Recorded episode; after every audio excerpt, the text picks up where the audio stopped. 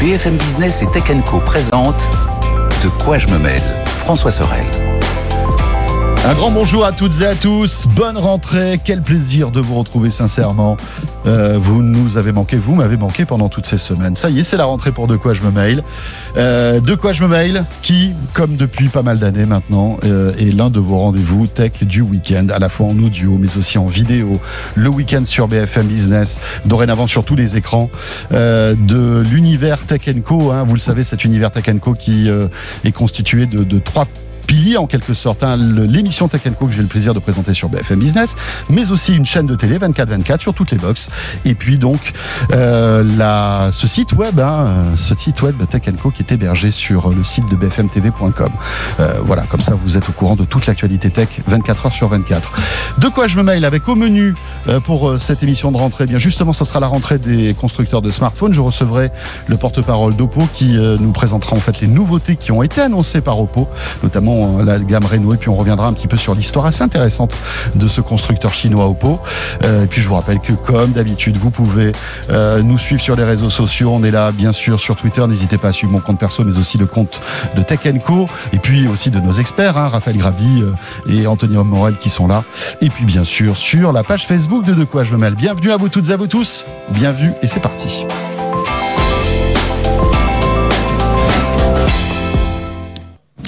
Le club de la presse Haïti, on change pas une équipe qui gagne, on change pas un concept qui cartonne. Enfin, c'est vous qui le faites cartonner d'ailleurs. Hein. Merci parce que vous êtes de plus en plus nombreux à écouter de quoi je me mail. Raphaël Grabier est là. Bonjour Raphaël. Salut François. Euh, rédacteur en chef adjoint donc de cet univers Tech Hein, Exactement. J'ai essayé d'expliquer tout à l'heure. Toute la partie web. Et voilà. Donc du coup toute l'actu tech sur le site de BFM TV. C'est ça, avec euh, évidemment de nouvelles têtes, de nouveaux journalistes. une équipe qui, a bien, grandi et on va faire pas mal de choses là. on va faire pas mal de choses, mais on, on, aura l'occasion d'en parler plus plus tranquillement dans les semaines qui viennent. Mais on vous réserve pas mal de surprises. Anthony Morel est là aussi. Salut Anthony. Salut François, salut Raphaël. Voilà, bonnes vacances Anthony aussi. Excellente, ravi de vous retrouver. Et eh bien voilà, Anthony, vous retrouvez sur BFM Business tous les matins, mais aussi sur RMC avec Estelle Denis, et puis donc euh, euh, dans De quoi je mail tous les week-ends pour commenter l'actu. Hein. Rappelons que c'est ça, hein, le club de la presse Haïti. On revient et on commente ensemble, comme à la maison, comme si on était entre nous, euh, l'actu tech de la semaine.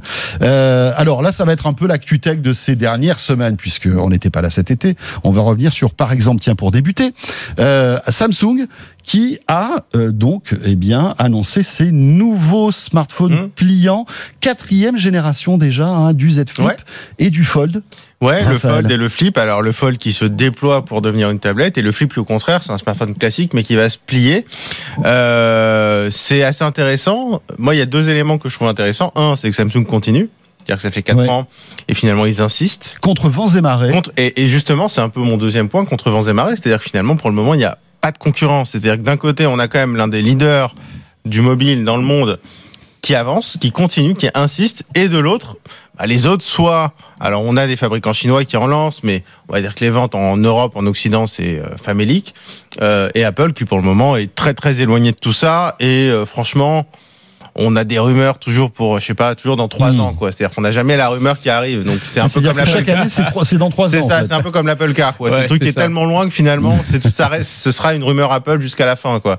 Euh, alors des téléphones qui finalement au niveau des évolutions sont vraiment dans, dans, dans la continuité. Alors ce qui est marrant, c'est dire qu'on retrouve quand même une patte un peu initiée, réinitiée par Apple il y a deux ans avec les tranches plates qu'on voit aussi maintenant même sur ces, mmh. ces flips et ces, et ces folds. Alors euh, Samsung, ils ont communiqué sur un chiffre, il me semble que c'était 10 millions euh, de smartphones euh, euh, sur l'année 2021, il me semble, si je dis pas de bêtises. ce qui est un chiffre à la fois important et pas tant que ça. C'est important parce que finalement, ça fait quand même des, du volume, euh, et pas tant que ça parce que finalement, par rapport au, à l'ensemble du, du, marché du mobile, c'est pas grand chose. Moi, j'ai du mal à. Bon, personnellement, j'ai du mal à accrocher, mais je sais qu'il y a plein de gens qui adorent. Et j'ai du mal surtout à percevoir vers où ça va aller. C'est-à-dire que finalement, ça fait 4 ans, donc on commence déjà, on pourrait commencer à avoir une tendance. Et je me souviens quand le premier est sorti, on disait oui, mais c'est 2000 euros, les prix vont baisser, et puis ça va devenir très accessible. Le problème, c'est qu'on peut faire un peu baisser le prix. En ce moment, c'est très compliqué, et que finalement, ça baisse pas tellement. Et que financièrement, je parle par exemple du Fold, qui est en vrai le vrai intérêt du pliable. C'est-à-dire que le, flip, c'est plus un intérêt pratique, mais la technologie pliable telle qu'on l'avait imaginé au début, c'est-à-dire le smartphone qui se transforme en tablette, c'est le fold. C'est le fold, ouais. Et sur le fold, finalement, euh, ça reste tout à fait inaccessible. Mhm. Et en fait, moi, c'est la question que je me posais à la première année, il y a Enfin, c'est inaccessible. C'est le prix d'un d'un- d'un iPhone Pro euh, haut de gamme. Hein, Oui. dit, hein. Oui, d'accord, Et t'as mais des modèles autour de 1000 euros maintenant. Enfin, les, les Oppo, par exemple, ils ont, ils ont vraiment baissé les prix et tu Mais ils sont pas euh, dispo. Alors, Alors, c'est ça. Julien nous en parlera tout à pas- l'heure. Julien Clobis, mon Euh, invité, ils sont pas dispo en France. C'est ça. c'est un peu le ça. problème. Non, et non. moi, la, question que je me pose, c'est comment est-ce que tu peux faire baisser ces prix, sachant que le prix du pas pliable est de toute façon élevé? De toute façon, enfin, est-ce qu'un jour tu peux avoir un pliable entrée de gamme, par exemple, qui serait à 400 euros Moi, ça me paraît compliqué. Peut-être pas, je- mais on arrivera ouais. peut-être à des modèles à 600, 700, 800 euros qui seront euh, pro- probablement accessibles, en tout cas pour une partie de la population qui aujourd'hui, au prix d'un iPhone, préfère avoir un iPhone, ce qui est, ce qui est Ouais. absolument compréhensible, tu Bah, vois. c'est ça. Mais, Mais je- mais c'est vrai, je suis d'accord. Après 10 millions, euh, tu vois, le chiffre, à la fois, euh, c'est- pas énorme, effectivement, comparé au volume de, de vente totale, mais pour un produit de niche euh, qui est à cette gamme ça. de prix-là, c'est quand même assez. euh, Enfin, c'est plutôt En- en fait, acceptable, C'est un voilà. échec si on prend en compte l'univers du Voilà, smartphone et c'est un succès si on prend en compte le fait que ce soit un, pro- un produit de niche. Et c'est vrai que technologiquement, c'est quand même des produits euh, qui ont qui ont avancé euh, en termes, euh, ne serait-ce que de solidité. Alors ils ont pas mal communiqué là-dessus. Puis il y a eu pas mal de tests aussi qui ont été réalisés sur YouTube sur les derniers Fold qui arrivent maintenant. Même si tu les plies à fond dans l'autre Ouais. sens, euh, ils tiennent. Alors que tu te souviens, les premiers, je me souviens, ça avait été même euh, un gros Ah oui, bad buzz ouais. pour Samsung. Vous vous souvenez hein, Oui, quand oui, ils avaient Bah, sorti ils avaient été retournés. Enfin, je me souviens Ouais. que Il y il avait un faux départ, en influenceurs fait. Il y a- il y a qui eu un petit faux départ, Enfin, Ouais, c'est ça, parce que les mecs avaient commencé à décrocher l'écran Oui, de protection, à l'arracher, à le tourner dans tous les sens. Bon, c'était pas fait pour ça, mais en tout cas, ça leur a pas fait une très bonne pub. Maintenant, ils ont bien appris leur leçon. Ils ont des téléphones qui sont quand même super solides, alors qu'on pourrait se croire que c'est des modèles encore assez fragiles. Moi, j'aime beaucoup le design du flip, toujours qui me rappelle la Game Boy Advance SP. Moi, c'est mon Oh petit là côté là, rétro c'est gamer. c'est vrai. J'adore C'est le- exactement ça. esthétiquement, le flip Esthétiquement, est c'est beau. super beau. Alors, juste une Moi, chose, beaucoup. amis, concernant les 10 millions de Raphaël, c'est pas tout à fait ça. C'est au Sam- global. Hein. C'est Samsung compte vendre en 2022 10 millions Ah. de smartphones pliants. Ouais. Donc c'est pas 2021, c'est que pour eux, dans leur C'est projection, l'ambition. Oui, mais ça veut dire que les 2022, chiffres. Mais par contre, ça veut dire qu'ils prennent en compte les ventes du début d'année quand même. Tout Donc à ça fait. veut Ouais, dire qu'ils ont des chiffres qui permettent de penser qu'on va arriver. Donc ce sera peut-être neuf, mais on, on, on a à peu projection. près Non, non, non, le- mais il compte même dépasser. C'est-à-dire que le, le, le- le big boss du mobile de Samsung Monde estime pouvoir dépasser les 10 millions de ventes de smartphones pliants pour l'année 2022. Ouais. Donc c'est Autant pour moi. même- Mais, mais du Non, coup, on est, on, pareil. on est sur ces volumes-là. Exactement. Ouais, ouais. Ce qu'il faut attendre maintenant, je pense, ça va être les prochaines évolutions technologiques parce que, comme tu le disais tout à l'heure, c'est vrai qu'en termes de form factor, il n'y a pas eu beaucoup d'évolutions. Il y a effectivement le flip qui se plie dans un sens et le fold qui se plie dans l'autre. Mais on a déjà vu des concepts de téléphone qui pouvaient se plier en trois, un peu façon origami, de Et les téléphone enroulables aussi. déroulables, enroulables, qui sont, enfin vraiment, moi dans les démos que j'ai faites euh, en public, en plateau euh, ces Ouais. derniers mois et ces dernières années, c'est le plus flashy. c'est celui, voilà. Ah. Tout le monde te dit, ah ouais, mais c'est fou ce truc. Et peut-être que c'est gadget, et peut-être que il suffira que tu aies un grain de sable dedans et le, le truc fonctionnera plus. Enfin, il y aura probablement plein de Il problèmes faut qu'il y ait un usage, quoi. Il faut qu'il y ait un usage, c'est vrai. Mais en tout cas, il, il fait son petit effet, ça c'est certain. moi, ce que je trouve marrant, c'est comment le public s'est approprié. Quand on parle des 10 millions, comment les gens se sont appropriés. Et ce qui est marrant, c'est qu'au début, quand Samsung a sorti le Fold, on s'est dit, mais oui, un smartphone pliable, l'intérêt, c'est d'avoir une tablette. Parce Mhm. qu'on en a, on veut pas avoir un smartphone et une tablette, et un smartphone qui se transforme en tablette, c'est parfait. Et finalement, j'ai l'impression que celui qui rencontre le plus gros succès et qui est mis en avant sur- chez Samsung, bah, c'est le smartphone pliable, mais qui finalement se plie pour devenir plus petit. Et je trouve que c'est assez marrant de voir que finalement, l'intérêt que le public a trouvé au Ouais, pliable, ouais. C'est d'avoir un téléphone moins encombrant. c'est ça. Et, et, et d'ailleurs, alors Samsung cible beaucoup les femmes dans sa publicité parce que c'est un peu ce qu'on avait compris, c'est que la cible c'était plutôt féminin. Euh, alors je sais Flip, pas. ouais. Alors je sans sais doute pas. pour le Z Flip, peut-être le Fold pas. Non, pour le flip, pour, le flip, hein. pour le flip. D'ailleurs, les campagnes, c'est elle ouvre pour se maquiller, etc. Donc on sent que Samsung, euh, voilà, le, gros, cible. le gros cliché. Oui, c'est pas. Fait- c'est vrai que ça fait vraiment miroir Bon, C'était il y a trois ans, c'était les premières pubs. hein, je sais pas s'il le refera aujourd'hui, ça va vite. Je pense. Mais euh, mais après, est-ce que c'est parce qu'il y a la notion de sac? Est-ce qu'il y a la notion que bah, Hmm. les, les pantalons des femmes ont des plus petites poches aussi Ouais, hein, C'est une réalité. Mais mais finalement, ce, qui, ce que je trouve assez marrant, c'est que l'usage est totalement inverse de ce qu'on avait pensé initialement. Alors juste pour finir là-dessus, Ouais. parce qu'il y a quand même aussi des innovations qui vont dans l'autre sens, c'est aussi les, les ordinateurs portables, tu sais, euh, qui se plient, qui- ouais. qui se plient. Mhm. Et ça aussi, alors je crois qu'il y en a. Alors au moment où on enregistre, l'IFA n'est pas encore passé, mais euh, voilà, quand vous le regarderez, peut-être que l'annonce aura déjà, déjà été faite. Mais Asus notamment qui doit dévoiler, euh, officialiser en tout cas le, euh, c'est le Zen Fold 17, je crois, ou j'ai plus le nom exact en tête, qui est cet euh, ordinateur portable. En fait, c'est une tablette et tu le déplies en deux, Mm. ça se transforme en, en une, une feuille, euh, une feuille, une grande feuille finalement Ouais. euh, avec avec l'é- l'équivalent d'un ordinateur dessus, quoi, une grande tablette. Tu as parlé de Berlin et de l'IFA. Euh, on y sera. Voilà, l'équipe de Tech Co y sera puisque euh, en fait l'émission Tech Co sur BFM Business de lundi sera réalisée depuis l'IFA et puis on vous réserve aussi d'autres émissions que vous retrouverez sur la chaîne Tech Co. L'IFA qui est un grand salon dédié au, on va dire à toute l'électronique grand public dont c'est le grand retour après deux Mm. ans euh, voilà de quasi inexistence suite au Covid. Ça va être intéressant de voir si ce salon va va trouver le dynamisme Ouais. euh, attendu pour repartir en fait. On, on vivra ça aussi de l'intérieur. J'en profite parce que moi je suis très content que cette rentrée, on retrouve l'IFA, on retrouve l'iPhone avec le vrai lancement Ouais. à Cupertino, on va retrouver, on l'espère, le CES. Oui, oui, oui, oui, oui. Tout La- ça se oui, Toutes les renormalise et restrictions sont derrière nous. euh, voilà. Et c'est quand même ça. Je trouve ça quand même plutôt sympa pour la rentrée, pour les clair. qui arrivent. Belle transition avec Cupertino, puisque c'est le 7 septembre. On va en, en glisser un mot parce que sans doute que la semaine prochaine, on va pas mal en parler. Euh, ça y est, la, la date a été annoncée. Le 7 septembre prochain sortiront les nouveaux iPhones a priori. Enfin, Mm. je dis tout ça un peu au conditionnel parce que voilà, il y a toujours cette dose. Oh de- bah si c'est pas pas- ça, là, franchement, franchement, François. T'es euh, pas obligé de t'embarrasser du conditionnel pour, pour l'iPhone. Non, mais Ouais. si- Écoute, s'ils nous sortent quelque Non, chose mais si d'autre, on ce sera suit- Ah oui, en plus, si on plus, suit mais s'il n'y a pas stricto l'iPhone, sensu- ça va poser problème. Si on suit stricto sensu l'invitation, Non, euh, c'est- voilà. C'est ouais. C'est Voilà. Fallout. Mais, mais bon, il y aura les iPhone 14 sans doute. Euh, on va pas revenir là-dessus parce que euh, voilà, c'est un nouvel iPhone. On verra ce que ce que Apple va nous balancer comme nouveauté en espérant qu'on ait autre chose qu'un meilleur capteur et une nouvelle couleur. Ah. Voilà. Je sais pas si on aura. tu vas être déçu à mon avis. non mais attendez. Non mais bon, on verra. Euh, mais en revanche, il y a un truc Je suis qui, assez d'accord. qui, qui- qui commence à, euh, à, à tout, à- à- on va dire à bruisser sur le web, c'est une fonctionnalité que là je trouve très innovante. C'est le la possibilité pour ces nouveaux iPhones de pouvoir émettre et de recevoir des SMS sans réseau par satellite.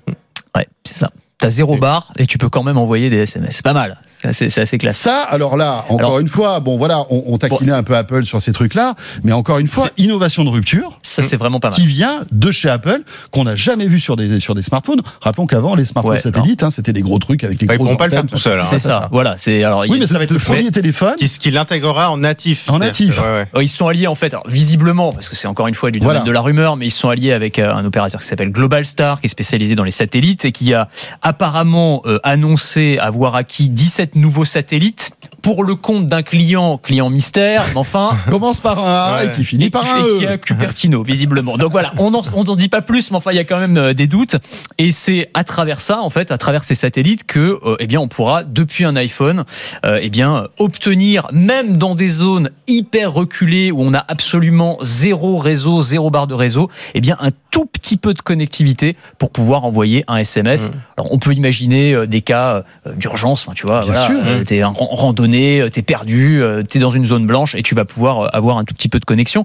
Euh, alors, tu disais, ça va être les seuls à le proposer, euh, oui et non, parce que tu as vu que cette semaine, il y a quand même eu une annonce euh, d'Elon Musk qui s'est allié avec T-Mobile, Mhm. grand opérateur américain, et qui a annoncé plus ou moins la même chose en fait. hein. Il a annoncé qu'on pourrait euh, bientôt, euh, à travers Starlink, donc la constellation euh, satellitaire euh, d'Elon Musk, eh bien, euh, avoir une connectivité, y compris dans les zones les plus reculées du monde. Et il donnait un certain nombre de cas d'usage, et notamment, euh, là encore, des cas de- d'extrême urgence. Voilà, t'es poursuivi par un grizzly dans, dans, dans une randonnée dans le Montana, et ben t'as le temps d'envoyer un petit SMS pour dire j'ai un ours Ouais. derrière moi. Voilà. Bon, il faut savoir Faut écrire et courir en même Oui, temps. c'est ça. pas C'est facile, hein, parce que si t'as le grizzly derrière, Avec tu fais- Siri. Mais bon, faut, faut que Siri soit fiable.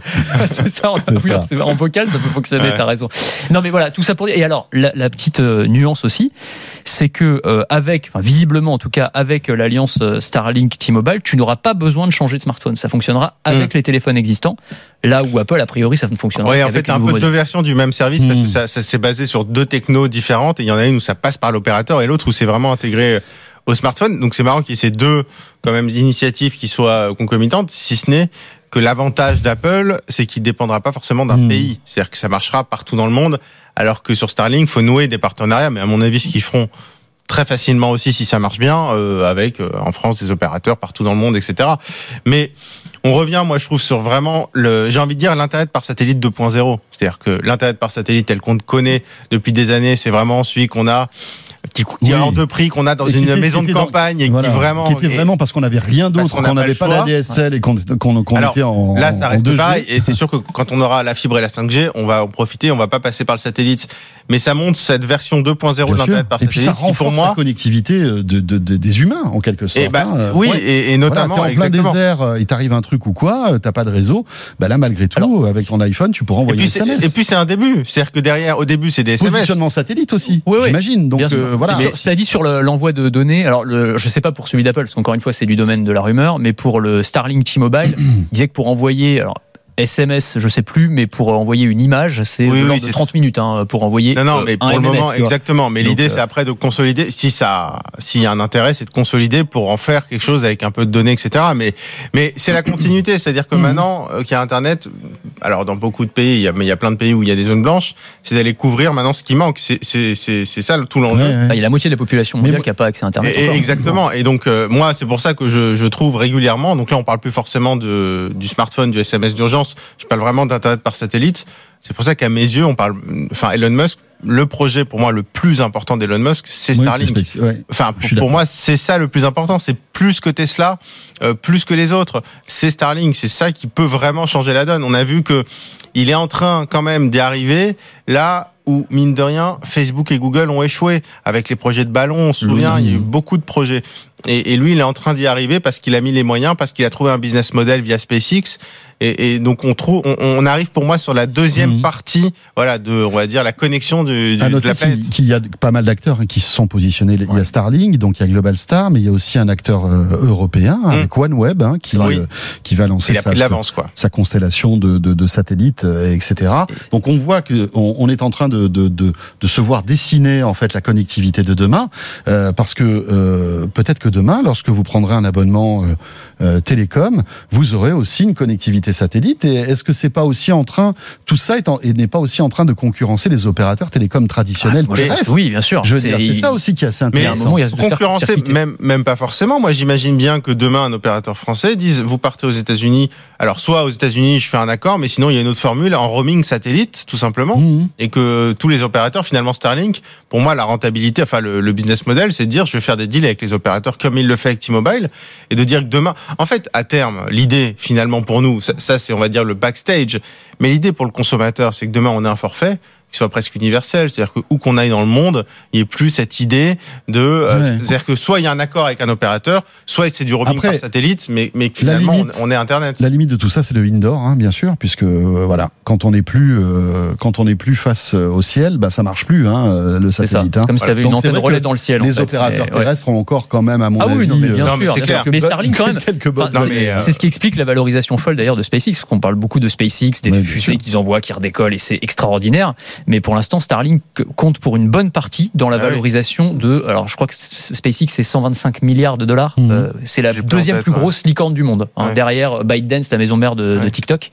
Euh, et c'est euh, notamment euh, sûr. grâce au réseau Starlink qui, pour le coup, est une réalité concrète aujourd'hui dans plein de Bah, pays. c'est ça. Et puis SpaceX qui a d'autres d'autres cordes à son arc, hein, puisque rappelons que SpaceX fera partie de la mission Artemis aussi, Bien sûr. en la dernière partie, puisque c'est le module SpaceX qui permettra en fait aux, euh, aux cosmonautes d'atterrir en fait sur la Lune. Mm. Donc on voit que voilà, c'est- vraiment gigantesque hein, ce, que, ce qui est en train de En attendant euh, la colonisation de Mars euh, que Ouais. qu'Elon Musk nous promet toujours. Voilà, ça, ça sera peut-être dans quelques années. On va suivre ça de près. Bon. On referme la parenthèse Apple. On aura l'occasion la semaine prochaine de revenir sur toutes ces annonces.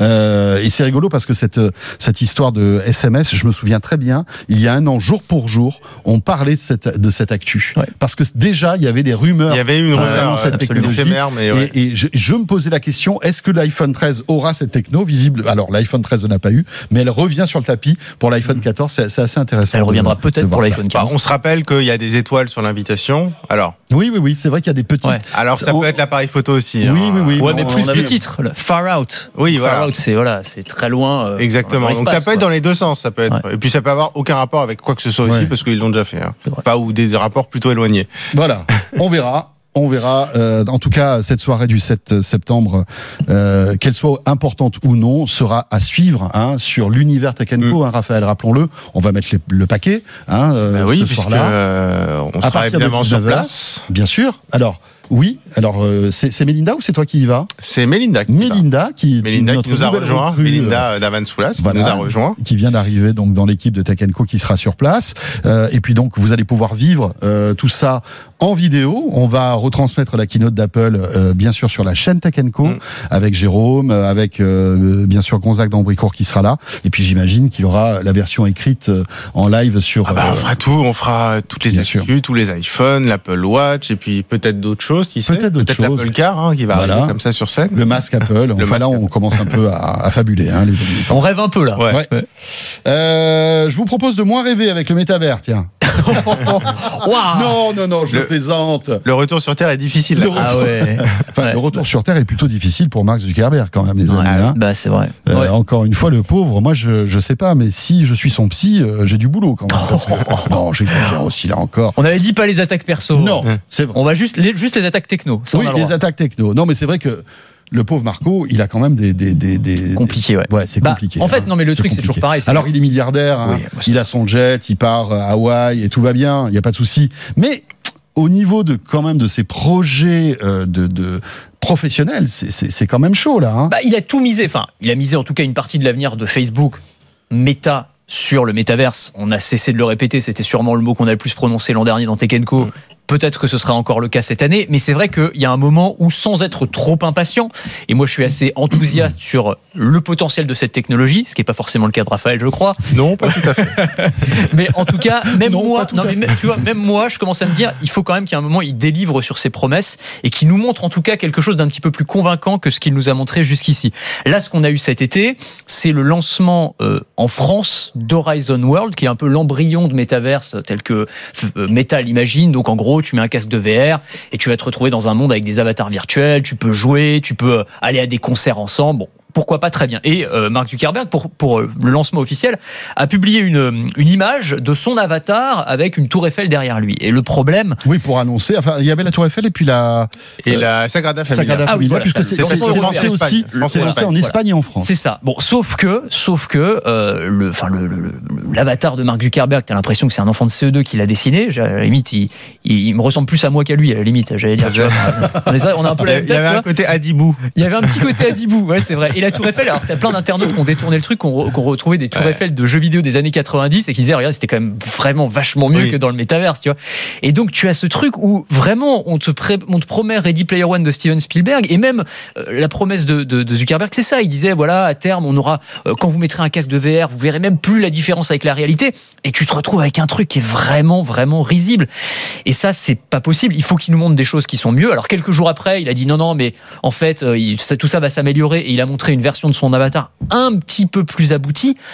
Mais enfin, quand même, ça fait Ouais. pas vraiment rêver pour l'instant, quoi. Ouais. Et Ouais. donc les, les conséquences de ce truc-là, c'est qu'il y a le, le, je sais pas si vous avez suivi, mais il y a le boss de, du métavers de Facebook qui est parti. Alors, est-ce que Ah. c'est pour ça On sait Ouais. pas. Alors, on sait pas En si vrai, c'est on pour sait pas. C'est le bon, de le- Horizon World. Ouais, c'est ça. Parce qu'il y a, un- y a VP du métavers, mais du coup, il, il est directement rattaché. Il y a- mais c'est vrai que le boss d'Horizon World, Ouais, celui ouais. qui devait créer ça, euh, qui vient de l'univers du jeu vidéo, Il s'est barré. Il s'est barré. Et en fait, comme tu dis, à un moment, il faut délivrer. Il Mais a posé le- son masque. Non, mais c'est ça. Mais le problème, c'est que plus il délivre, plus ça a l'air pourri. C'est ça le problème. C'est qu'il y a un moment, tout ce qu'il délivre, c'est euh, inquiétant. Et c'est vrai qu'on on comprend pas tellement la, la stratégie. Enfin, moi, j'ai l'impression que c'était depuis le début, de toute façon, une énorme stratégie de, de diversion. Et puis, ils disent, on va investir. À l'époque, ils avaient parlé de 10 milliards, il me Ouais, semble, 10 dans le métavers. Bon, je veux quand même juste noter un truc. Euh, ils ont lancé Horizon World en France et en Espagne. Le truc n'est même pas traduit en français, en espagnol. Donc c'était, il y a un moment, comment est-ce que tu peux être crédible vis-à-vis Mmh. des investisseurs? Tu dis maintenant, on met, on met tout sur le métavers, enfin tout, on met beaucoup sur le métavers, des milliards, et on n'est même pas foutu de traduire le logiciel, le jeu en français quand on le lance en France et en espagnol quand on le lance en Espagne. Il y a un moment, c'est juste pas sérieux, c'est juste pas crédible. Et donc on a l'impression qu'il y a que des vidéos en 3D qui sont très très sympas, très rigolotes. Ouais. Il y a des prototypes de casques qu'on montre à la presse comme ça, mais que derrière, il n'y a rien du tout. Et je trouve que c'est hyper inquiétant pour Facebook. Sincèrement, en fait, moi, je comprends juste pas où ils vont. Alors, ils sont en train d'évangéliser un peu les grosses boîtes qui chacun lance leur petite opération de com dans le métavers. Mais pour les gros groupes qui font ça, euh, je vais pas les citer. Mais il n'y bon, a pas c'est- trop d'impact. c'est Si ça 100 000 marche euros, pas. c'est 100 000 euros de foutu à la poubelle parce qu'on a acheté des trucs à la con euh, qui dans, dans des univers virtuels et puis ça fait ça fait trois papiers et puis ça, ça, Oui, ça oui, fait le boulot. ils auront Mais- rentabilisé ça en com, finalement. c'est de la com. Mais pour Facebook, où c'est censé être sa stratégie et son cœur Hmm. de stratégie, il y a un moment, ça Alors, va je- commencer à être sacrément inquiétant. Je tempère un peu ce que tu dis. Euh, j'ai j'ai le fameux euh, masque, donc le, le Quest 2.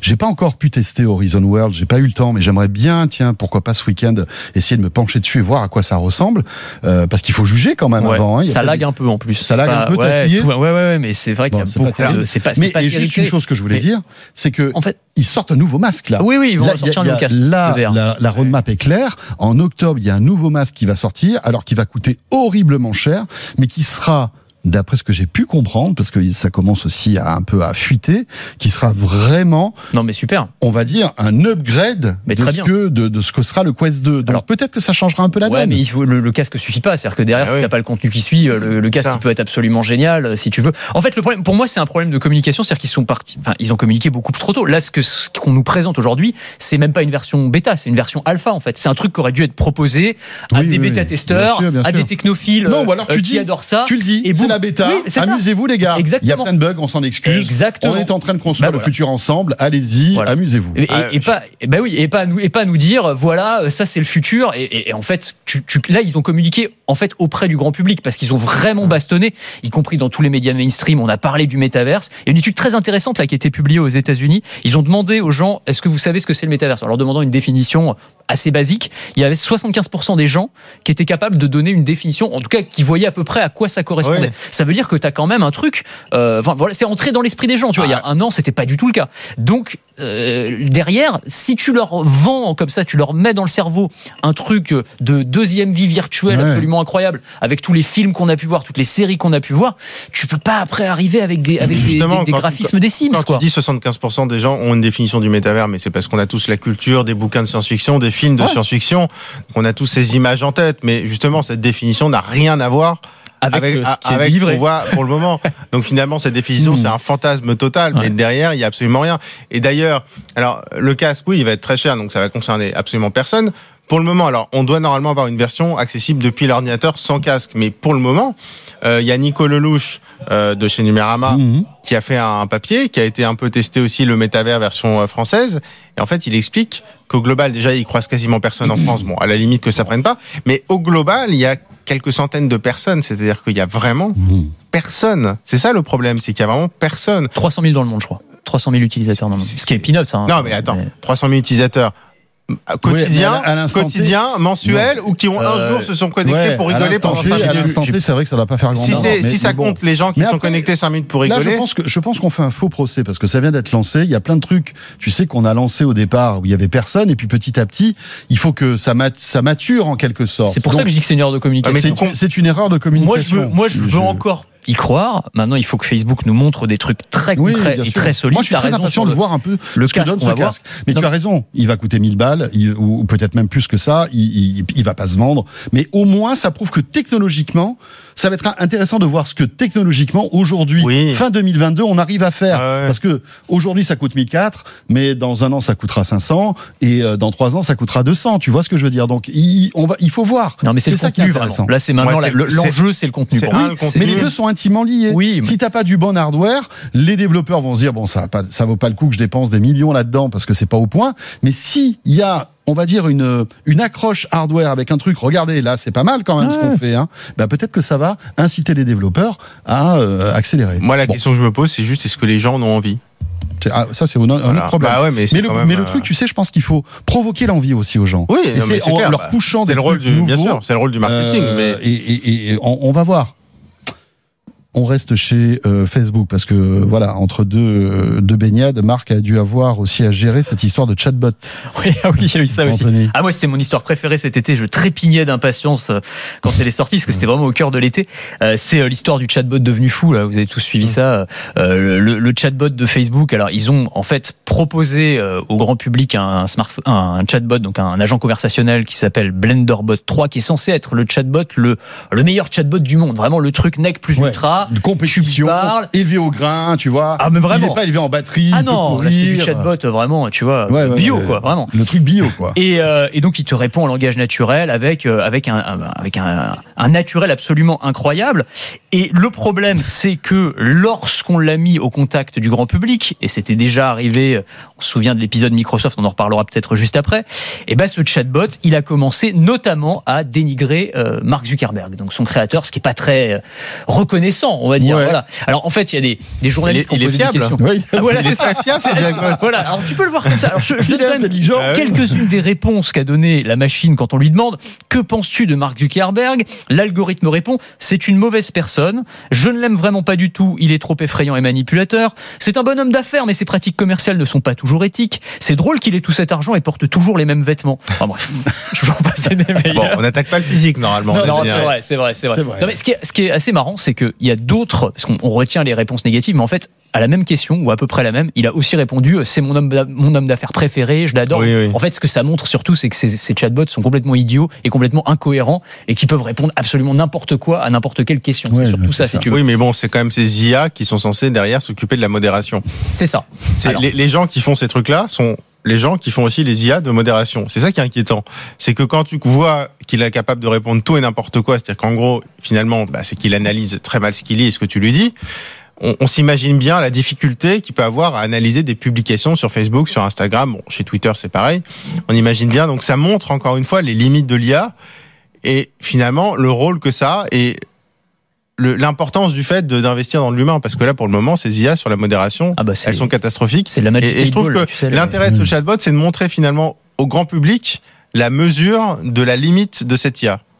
C'était l'exemple. Alors, je- on parlait de Microsoft juste avant parce que c'était un exemple resté célèbre. Vous vous souvenez, De il y a Cortana. quelques années. De, alors oui, c'était une version de Cortana Oui. qui s'appelait Tay, euh, qu'on avait mis euh, en contact avec le grand public et Sur au bout Twitter. de quelques heures sur Twitter et au bout de quelques heures comme elle s'inspire évidemment elle se nourrit de ce qu'on lui dit elle était devenue euh, nazie en l'espace de trois heures quoi. Mais c'est pour ça que j'étais hyper étonné que Facebook lance ce truc. Je veux dire, tu sais que ça va. Ouais, tu sais que ça va tu sais que ça va dégénérer. foirer. Ah oui. Ouais. Normalement, Ah, tu- ils avaient mis des garde-fous en place pour que ça ne se reproduise Oui. pas. Et de fait, alors à leur crédit, c'est pas allé aussi Non, loin c'est vrai, quand même c'est vrai, c'est que, euh, qu'avec Microsoft. Donc bon, voilà. Après, il y a eu quand même quelques petits trucs complotistes, machin. C'est parti un petit peu dans tous les sens. Mais globalement, on voit que c'est pas, c'est pas au, au point. Quoi. On arrive, c'est presque du, c'est Jean-Jacques Rousseau, tu sais, c'est euh, Mhm. l'humain est bon par nature, mais il est corrompu par la société. Bah, le, le Mhm. chatbot Le est bon par est- nature, mais il est corrompu par la société ça. dès qu'il est en contact avec l'homme. C'est assez dingue. Mais euh, non, non, c'est Ils l'ont, laissé, en fait, ce chatbot, ou ils l'ont Alors, Ils l'ont retiré corrigé, euh, ils l'ont corrigé et je l'ai pas retesté depuis. Je crois qu'il s'est un petit peu amélioré. Euh, je sais pas exactement dans quel euh, dans quel. Dans quel état il est Il faudrait lui reposer Mais- la question sur Mark. Zuckerberg. Mais ouais, alors faut lui c'est vraiment le mec le plus cool de, de la Terre, en fait. Non, mais si tu veux, après, parce qu'il y a- il y, a plein d'enjeux. Alors, tu disais enjeux de modération, ça c'est un, un- un vrai sujet évidemment, mais il y a aussi tous les sujets de en fait, ces IA, enfin ces IA, est-ce qu'on peut parler d'intelligence artificielle Ces chatbots, ces agents conversationnels euh, vont vraiment, dans un certain nombre de cas, se substituer quasiment à une relation qu'on a avec un être humain. Euh, il y avait eu cette, cette application dont j'ai perdu le nom en Chine, où en gros c'est un chatbot qui euh, simule une relation amoureuse. Hmm. Et en fait, il y a des gens qui tombaient réellement amoureux de cet euh, agent conversationnel juste par chat, quoi, si tu veux, et qui commençaient à s'échanger des messages parfois un peu coquins, un peu machin et tout. Mais ils y croyaient vraiment au bout d'un moment. Ouais. Donc il y a aussi, c'est aussi le, c'est aussi le, problème, quoi, c'est que ces machines-là, elles vont devenir euh, à la fois pas très Hmm. fiables dans leurs réponses, Ouais, ouais. mais de plus en plus convaincantes. Et puis ça met en exergue la misère un peu humaine, parce que c'est vrai que ça prouve quand même euh, un mal-être euh, sociétal, Même sans misère humaine. voilà, pathétique en Ouais, quelque sorte. hein, parce absolument. que si on commence à tomber amoureux d'un, Oui, mais même d'un sans, agent conversationnel, c'est qu'on est au bout du rouleau. hein. sans forcément misère humaine, moi ça me fait penser à ce dont on parlait avec l'ingénieur de chez Google il y a quelques avant l'été, qui était persuadé de parler à un bot qui était devenu humain. Et c'est ce qu'on se disait un peu, je me souviens euh, à Vivatech, c'est-à-dire que la, la crainte, c'est effectivement, c'est pas tellement la machine qui devient folle et qui va manipuler les gens, c'est Oui, c'est euh, l'humain. c'est ce que va en penser l'humain, et c'est l'humain qui va penser que la machine en face de lui a une personnalité, a une sensibilité et des effets psychologiques Mhm. sur l'humain qui est en face plus Mhm. que directement Comme sur les interprétations qu'on peut avoir avec les animaux. En Exactement. Exactement. C'est exactement. pareil, hein. Et, et Et on va dire, totalement. ah, mon, tiens, mon chien est, le- tellement intelligent, euh, il va manger à telle heure, etc. Et machin, en fait. Ouais, bon, c'est l'anthropomorphisme. c'est l'anthropomorphisme. anthropomorphisme, exactement. Et, et Et- c'est, l'interprétation qu'on a de, de quelque chose qui est moins intelligent que nous. Et c'est un danger avec les chatbots, mais alors quand tu couples ça avec de la robotique euh, de haute performance, Oui, là sûr. tu arrives à un truc complètement quand fou. visuel, en quand plus. le visuel, c'est ça. Sûr. On- Ouais. Alors je sais pas, peut-être on aura l'occasion d'en parler euh, une autre fois, mais euh, allez voir les vidéos de- du robot Ameca là, qui, qui ont été publiées euh, cet été, Ameca A-M-E-C-A. Qu'on avait vu au CES de Las On l'a vu au CES, ils ont publié une nouvelle vidéo Ouais, en fait. ouais. Donc c'est un humanoïde avec des expressions. Donc il a des micromoteurs sous sa peau en silicone qui lui permettent en fait de, bah, de, de mimer un Ouais, être ouais. humain. Donc tu as la, la colère, Mmh. la joie, la peur et tout. Mais t'es es dans Westworld quoi quasiment. Enfin, tu arrives à ça. Donc quand tu couples ça avec euh, du Boston Dynamics et un chatbot euh, incroyable euh, comme celui de, de Ouais. Facebook, bah t'arrives à ouais à Westworld quoi. C'était quoi le nom de ce film qui est sorti il y a quelques années, qui est absolument génial sur un, Euh, robot? Ah oui, Euh, iRobot. Non, non, non, non, euh, plus récent. Je, je sais pas si vous l'avez en tête, mais c'est un Non. film absolument génial euh, avec une femme robot qui se retourne contre le créateur. Ah oui, oui, oui, euh, oui, oui. Il faudrait que je le retrouve. Ouais, ouais, mais il est absolument génial. Ouais. Bon, en tout cas, si vous l'avez, euh, Vous, vous l'aurez, vous tapez un euh, petit film Femme YouTube. Robot qui est sorti il y a 4 ans, qui est absolument génial.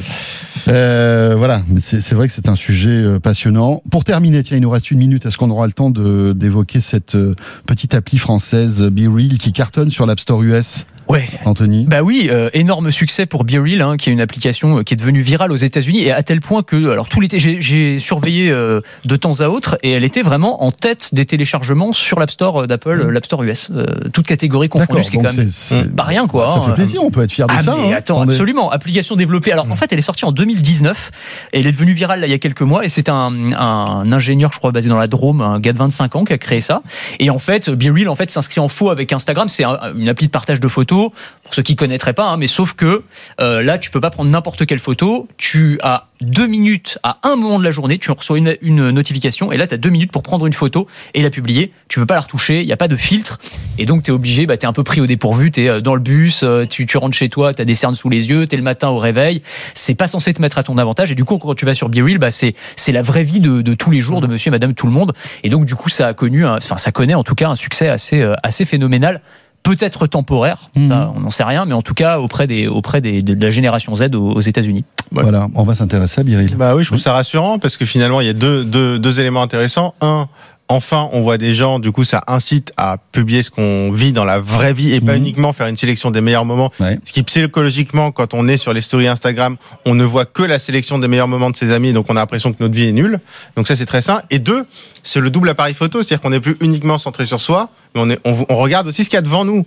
Et finalement, je trouve ça assez rassurant qu'une application comme ça ait du succès. Et très rapidement, le film, c'est Ex Machina, Ex Machina. Ex Machina, voilà. yes. Ah, bravo, Raphaël. qui est excellent. Ouais, ton IA est très performante. Euh, c'est Google, c'est Google. Ils font des bons chatbots. Ouais. Merci messieurs. Voilà, c'est un vrai plaisir que de vous retrouver. Euh, Vous m'avez manqué quand même pendant toutes ces semaines. Bah, pareil. Ça fait attends. plaisir de, de vous revoir. Merci Raphaël. Ouais, merci François. Raphaël Grabli, donc rédacteur en chef adjoint donc de, de cet univers Tech Co, et puis Anthony Morel, qu'on ne présente plus, BFM Business, RMC, et puis BFM TV de temps en temps, et De quoi je me mail. Euh, vous restez avec nous. Deuxième partie de De quoi je me mail, on va s'intéresser tiens à l'actualité des smartphones et notamment du constructeur chinois Oppo avec son porte-parole français qui me rejoint sur ce plateau. À tout de suite. De quoi je me mêle sur BFM Business et Tech Co.